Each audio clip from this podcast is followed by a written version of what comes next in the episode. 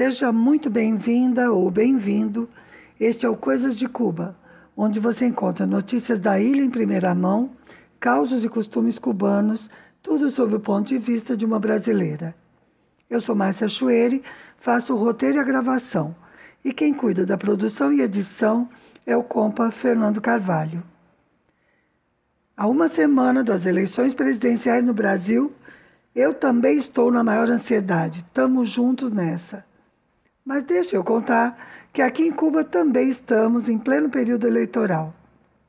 Hoje é domingo, 25 de setembro, dia da votação do referendo popular do Código das Famílias. Eu já disse isto, mas eu vou repetir. A elaboração desse código, Código das Famílias, foi um dos processos mais democráticos que eu já vi na vida. E olha que eu já vi muitos. Já participei de eleição de centro acadêmico, nos velhos tempos da FEFELESH. Participei da refundação da UNE e até da fundação da CUT. Eu estava lá. Já participei de eleições dentro do PT, nos velhos tempos também. Eu saí do PT em 90. E saí justamente pela falta de democracia interna. E também participo das eleições brasileiras, claro, desde a época da ditadura. Ou seja, eu já vi muito disso. E algumas eu vi de dentro, bem de perto. E repito de novo: nunca vi nenhum processo tão democrático como a realização e aprovação do Código das Famílias em Cuba. Começa que fizeram várias versões. Não foi assim, pá, pum, tá feito. Primeiro, com a participação de especialistas em direito depois com profissionais e entidades de outras áreas, psicólogos, sociólogos, pediatras. Daí passou pela Assembleia Nacional do Poder Popular, que é o Congresso, para também fazer alterações. Depois foi para o povo opinar e também propor alterações. E isso foi feito de forma direta, em assembleias nas comunidades e nas organizações sociais como a Federação de Mulheres, a Associação de Pequenos Agricultores, organizações da população LGBT e as organizações estudantis também, claro. Essas são algumas, né? Existem muitas. Então, participaram todos os setores da população.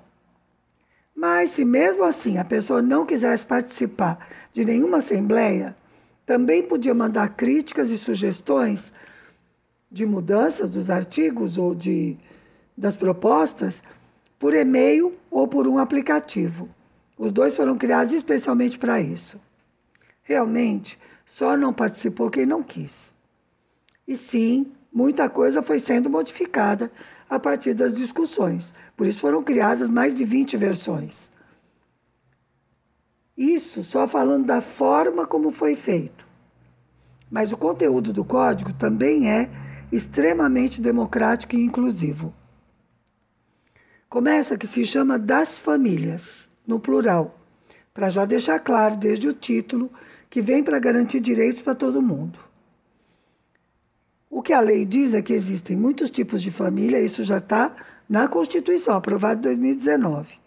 O código vem para, digamos, concretizar na área de família o que diz a Constituição. Então, diz que existem muitos tipos de família e que é preciso garantir os mesmos direitos a todas. E a todos e todas, claro. E é aí que o bicho pega. Tem gente contra. Mas tá bom, porque, como dizia o Nelson Rodrigues, a unanimidade sempre é burra.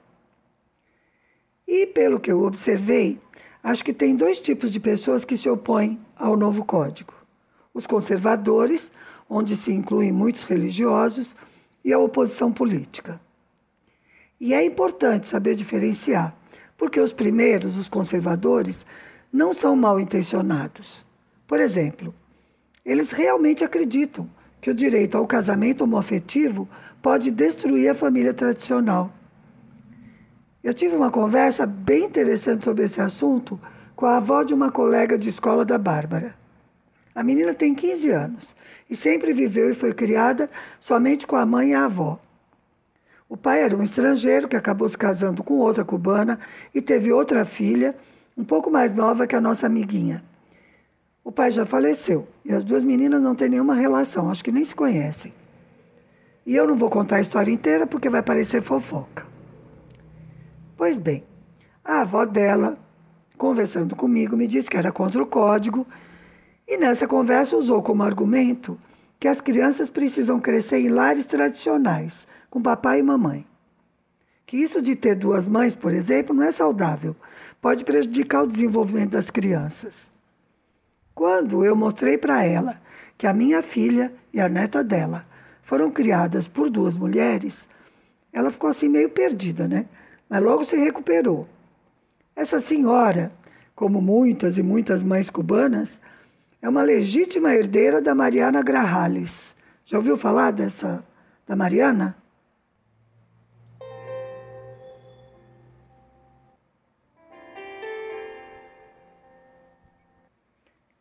Intervalo para uma referência histórica. Mariana Grajales era a mãe de Antônio Maceu, herói da Guerra de Independência de Cuba. Contam que, quando o filho Antônio chegou em casa gravemente ferido, ela disse para o Marco, o filho que ainda era um rapazinho: Prepare-se que chegou a sua hora de lutar. Final da referência.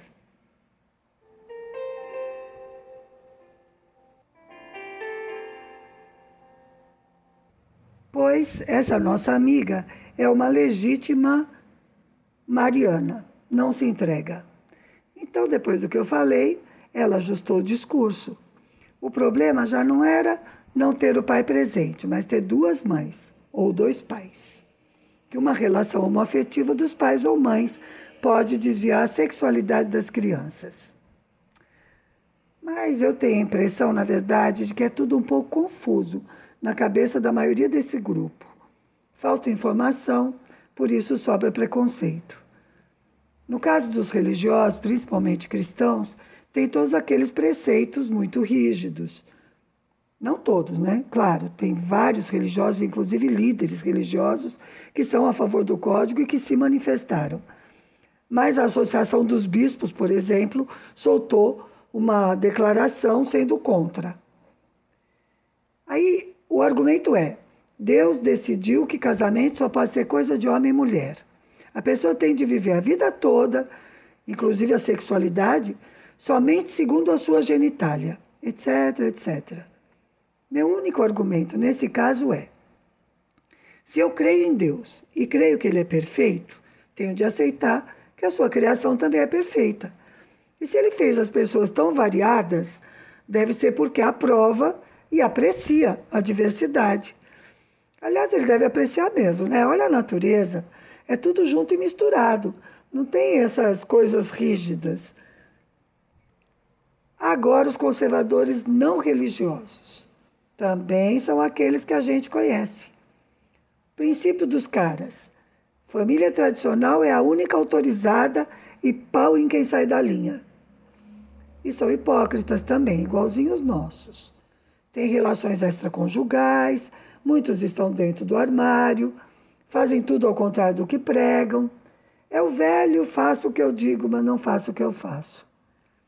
Aliás, falando disso, eu me lembrei de um post que eu vi no Facebook dirigido a homens cis hétero. Diz assim: o casamento homoafetivo só vai destruir o casamento tradicional se você resolver se divorciar para assumir aquele boy que você pega em segredo. Muito bom, né? Bem, mas como eu dizia, os conservadores daqui se parecem aos daí. Aqui também tem pai que dá surra e põe para fora de casa filho homossexual ou trans e filha solteira grávida também. E o código vem justamente para garantir os direitos de todos: direito a se casar, a constituir família, a ter filhos. Outra questão que está pegando para esse grupo eles acham que substituir o Instituto do Pátrio Poder pelo de responsabilidade parental tira poder dos pais. Vou repetir. É um novo conceito que o código traz. Responsabilidade parental e não pátrio poder. Quem já teve de lidar com guarda de filhos sabe o que é isso. Pois os conservadores se arrepiaram. Eu não entendi. Eu gostei tanto da ideia, porque afinal é isso mesmo, né? O que os pais têm em relação aos filhos é uma enorme responsabilidade. Alimentar, criar, cuidar, educar, mandar para a escola, acompanhar cada fase. É lindo, mas cansa. Agora imagine a cabecinha deles quando juntam a responsabilidade parental, em vez de parte-poder, com o conceito de autonomia progressiva das crianças, que também está no novo código. Já viu, né? Eles associam autonomia progressiva da, dos filhos, das crianças, com rebeldia, indisciplina. Ai, que tontos! Se uma das melhores coisas da vida é ver os filhos crescerem, serem mais autônomos e a gente se livrando da responsabilidade. Eu tenho um irmão que diz que a gente só tem que cuidar dos filhos nos primeiros 50 anos. E é mais ou menos assim, né? Bom, essa história da autonomia progressiva me fez lembrar de um caos, mas daí do Brasil. Eu acho até que eu já contei em algum momento. Uma vez eu fiz um curso de pós-graduação chamado Prevenção de Violência Doméstica contra Crianças e Adolescentes. O TCC do curso era propor um projeto de prevenção no município. E para isso eu tinha de começar com uma ação numa escola. Eu morava numa cidade bem pequena do interior de São Paulo e fui a única escola pública de ensino médio daquele município pedir para aplicar a proposta com os alunos. Depois de muita conversa com a diretora, eu tive de escutar que ela não achava uma boa ideia, porque a garotada ia começar a se rebelar quando os pais fossem castigá-las fisicamente, quando fosse bater. Isso mesmo que você ouviu. A diretora ficou preocupada porque os alunos iriam aprender que tinham direitos e que iam dizer para os pais que eles não podiam fazer aquilo. Mas eu consegui, viu, aplicar o projeto. Depois de muita conversa, ela se convenceu. Bom, mas voltando ao código. Tem mais coisas interessantes. Ele garante o direito de pessoas vulneráveis de decidirem sobre a própria vida e bens. Nesses vulneráveis estão incluídos os idosos, pessoas com deficiências e menores sem família, por exemplo. Existem outros casos. Uma situação que acontece muito aqui é um membro da família, um filho, por exemplo, decidir vender a casa do idoso. Isso acontece aí também, né? Às vezes eles usam o dinheiro, mas recolhem o idoso. E às vezes nem isso. Eu conheci um caso que de uma senhora que tinha um neto vivendo com ela, porque os pais do rapaz já tinham emigrado. Ele convenceu a avó a pôr a casa em nome dele, já que era o único descendente que estava em Cuba, com o argumento de que isso economizaria trabalho depois que ela morresse. Pois não é que o rapaz vendeu a casa da avó e imigrou também? E ela só descobriu quando os novos donos apareceram para tomar posse. Claro que esse é um caso extremo, né? Porque aí não se trata de ser cubano, mas de ser mau caráter, né?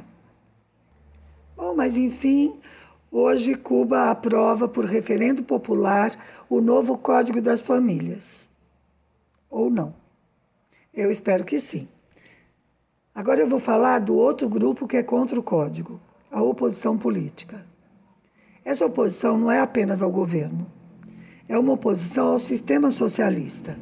Eles querem que volte o capitalismo e a dependência aos Estados Unidos. Eles querem, assim, uma Cuba parecida com Porto Rico. São os mercenários pagos por Miami, e mais os que têm saudade da ditadura do Batista, os que tinham dinheiro, a burguesia, os que eram amigos da máfia. Ainda tem alguns desses aqui e muitos na Flórida. Uma vez eu entrei num grupo do Facebook chamado El Bedado de Siempre o Vedado de sempre. Vedado é o nome do bairro, né? E eu, bobinha, pensando que ia ver um pouco da história do bairro em que a gente está morando. Só que não. Rapidinho eu percebi que eu tinha caído numa toca de contra-revolucionários. Gente, tentei até conversar, mas não deu. É padrão bolsominion. E tudo que eles fazem é padrão bolsominion. Olha, eu não sou adepta de teorias da conspiração mas realmente acho que esses grupos de direita são organizados internacionalmente. O discurso, o comportamento, as técnicas de intimidação, os atos violentos, é tudo muito parecido. Não importa se é Brasil, Colômbia, Venezuela, Peru, Nicarágua, Cuba ou qualquer outro país da América Latina. Em relação ao código, por exemplo, eles lançaram todo tipo de fake news. Uma das mais perversas é dizer que a mudança de pátrio poder para responsabilidade parental é porque o governo quer tirar as crianças das famílias. Gente, isso é uma maluquice do nível uma madeira de piroca. Por que o governo cubano faria uma coisa dessas? As pessoas realmente não raciocinam quando se trata de acreditar em besteira. Aqui em Cuba, o Estado já cuida do bem-estar de todos. Não está precisando assumir mais responsabilidades. Outra fake diz que o plebiscito é de faz de conta, que vão manipular os resultados para dar sim. É o mesmo que dizer que se o Lula ganhar é porque houve fraude. É uma forma de já justificar antecipadamente a derrota. Animal, se quem está no governo é o Bolsonaro, como que a fraude vai ser a favor do Lula, se houver fraude? Bom, mas o plebiscito me dá a chance de falar de umas curiosidades bem cubanas. Primeira, cubano não precisa de título de eleitor. E algum bobinho ou com más intenções, poderia dizer: ai, é porque não tem eleições em Cuba. Não é, não. Aqui tem eleições, sim. Periódicas e regulares. Os cubanos elegem diretamente os membros das assembleias do poder popular. A razão para não precisar de título de eleitor é outra. Acontece que o documento de identidade do cubano tem dois detalhes que eu acho geniais. O primeiro é que tem o um endereço residencial. Eu não sei se no Brasil isso seria viável, mas aqui é muito importante e necessário, porque todos os benefícios sociais são organizados pelo endereço do cidadão. Escola, consultório do médico de família, a bodega, onde recebe a canastra básica. Esses são os mais importantes, mas existem outros. Por exemplo, Cuba tem quase 100% da população vacinada contra a Covid e a campanha de vacinação foi organizada com base no local de residência. Então a pessoa vota apresentando apenas documento de identidade. Ela está inscrita no colégio eleitoral do domicílio.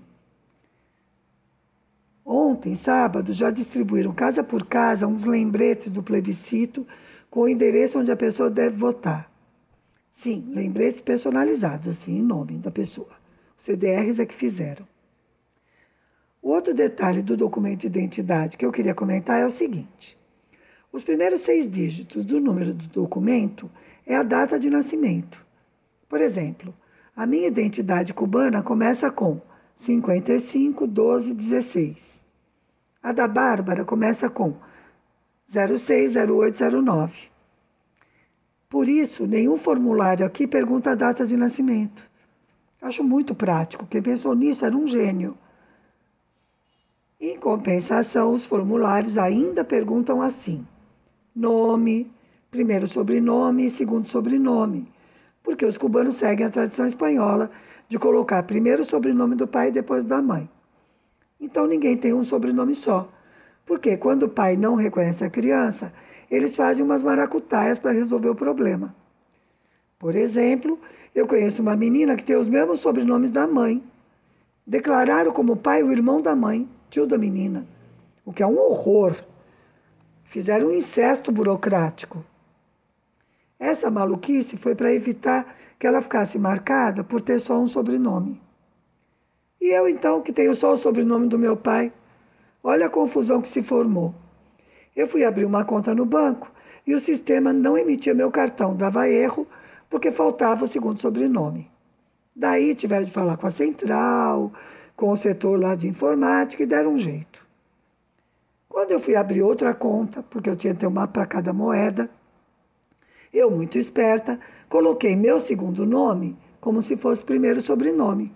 Ou seja, eu me chamo Márcia Regina Chueri. Daí eu coloquei Regina como primeiro sobrenome para evitar aquele mesmo problema. Tudo certo.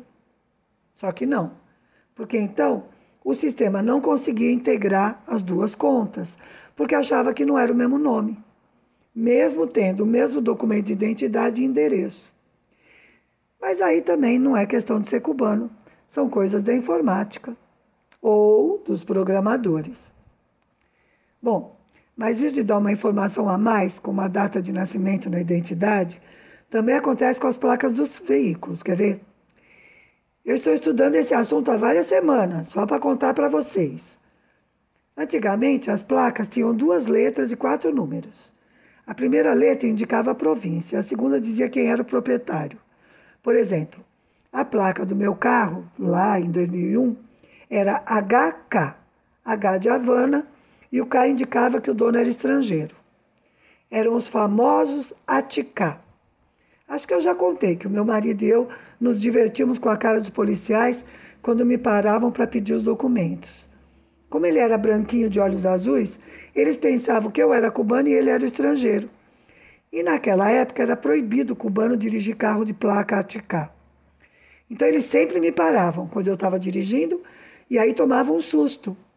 Aí, para castigar mais, eu fazia cara de que não entendia espanhol e pedia que falasse devagar. Habla despacio, por favor. Eu não compreendo bem o espanhol. Era só de maldade, a gente ria. Bom, atualmente as placas têm uma letra só e vários números. E funciona assim. Se o carro é estatal, tem um lacre azul, não importa a letra. Os outros não têm o lacre azul. Daí, se o carro for de uma pessoa física, tem a letra P, de particular. Se pertence a um militar, tem a letra M. Se é carro de rentacar, tem um T de turismo. Existe o D de diplomata. O M disseram que é de embaixada, mas eu estou achando que pode ser de estrangeiro. E eu só cheguei até aí, tá? Mas era mesmo para mostrar que a placa já dá uma informação a mais. Eu acho isso muito bem bolado e muito cubano também.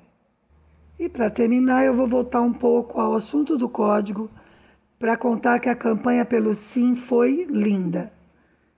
Sexta-noite teve um showzaço na Piragua. A campanha vem faz tempo, tá? Mas assim, o encerramento da campanha foi com um tremendo show na Piragua, com um monte de grupos de cantores populares, todos pelo Si. Pirágua é uma fonte que fica no Malecom, perto da esquina com a CAI 23, perto do Hotel Nacional. Tem uma água assim que escorre pelas rochas, é bem bonito. E é um espaço grande, que é muito usado para concentrações, shows. Também teve uma reunião do presidente da República com dirigentes de organizações sociais e com profissionais que participaram da elaboração do código. Puseram a reunião pela TV, gravada, né? Não ao vivo e foi lindo, foi lindo de ver. Muitas mulheres, muitos jovens e muitos negros. Dá para ver que a representatividade nos órgãos de direção e nas organizações de massa está melhorando. A população está mais bem representada. E não é por ser brasileira, não, mas o presidente cubano é de dar inveja. Eu já vi várias reuniões dele. O cara é respeitoso, educado, trata todo mundo do mesmo jeito, tem sempre uma palavra gentil, é divertido, sabe dirigir a discussão, não foge das perguntas. Nessa reunião, a representante das pessoas trans, ó, ela dirige uma organização com uns 4 mil associados em Cuba. Daí ela deu um depoimento assim muito comovente dizendo que os membros da associação, ou seja, as pessoas trans, né, se sentiram honradas por todas as vezes em que ele recebeu a associação. Como se diz aqui, honrar honra. Ó, oh, não vejo a hora do Lula voltar para a gente também ter orgulho, né? Porque hoje, esses quatro anos, fora toda a destruição, a gente teve de passar muita vergonha, muita. Bom, é isso. Hoje é domingo 25 e os cubanos vão votar sim pelo Código das Famílias. Na verdade, a Babi até já votou logo cedo e eu não pude, porque eu não sou cubana, que pena. Mas no dia 2, nós duas vamos à embaixada para eleger o Lula no primeiro turno. Eu espero mesmo que a gente consiga tudo isso. Vai ser uma baita injeção de esperança. E eu vou deixar de presente um vídeo do grupo Bonafé chamado Valientes, ou seja, Valentes. A música foi composta em homenagem aos membros das brigadas médicas que vão para outros países, mas pega fundo no meu coração e você vai entender por quê. E te espero na próxima semana com mais coisas de Cuba.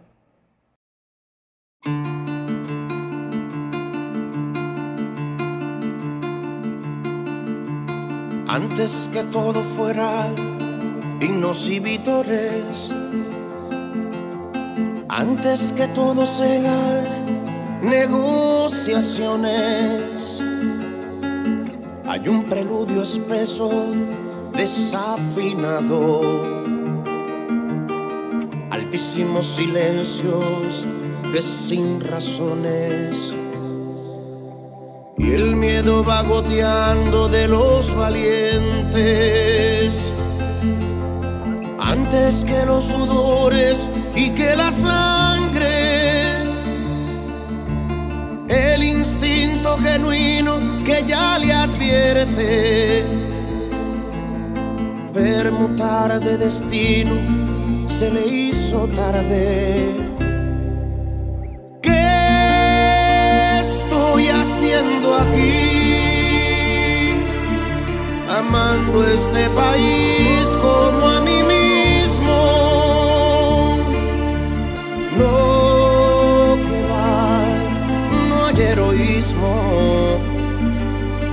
darle un beso al mundo y nada más. Pandemonium capital de los infiernos solo por los temores se filtra el alma. Restos de quien al instante deshicieron. Niños que tras el hambre se irán con calma. Viejos jinetes del horror que han aprendido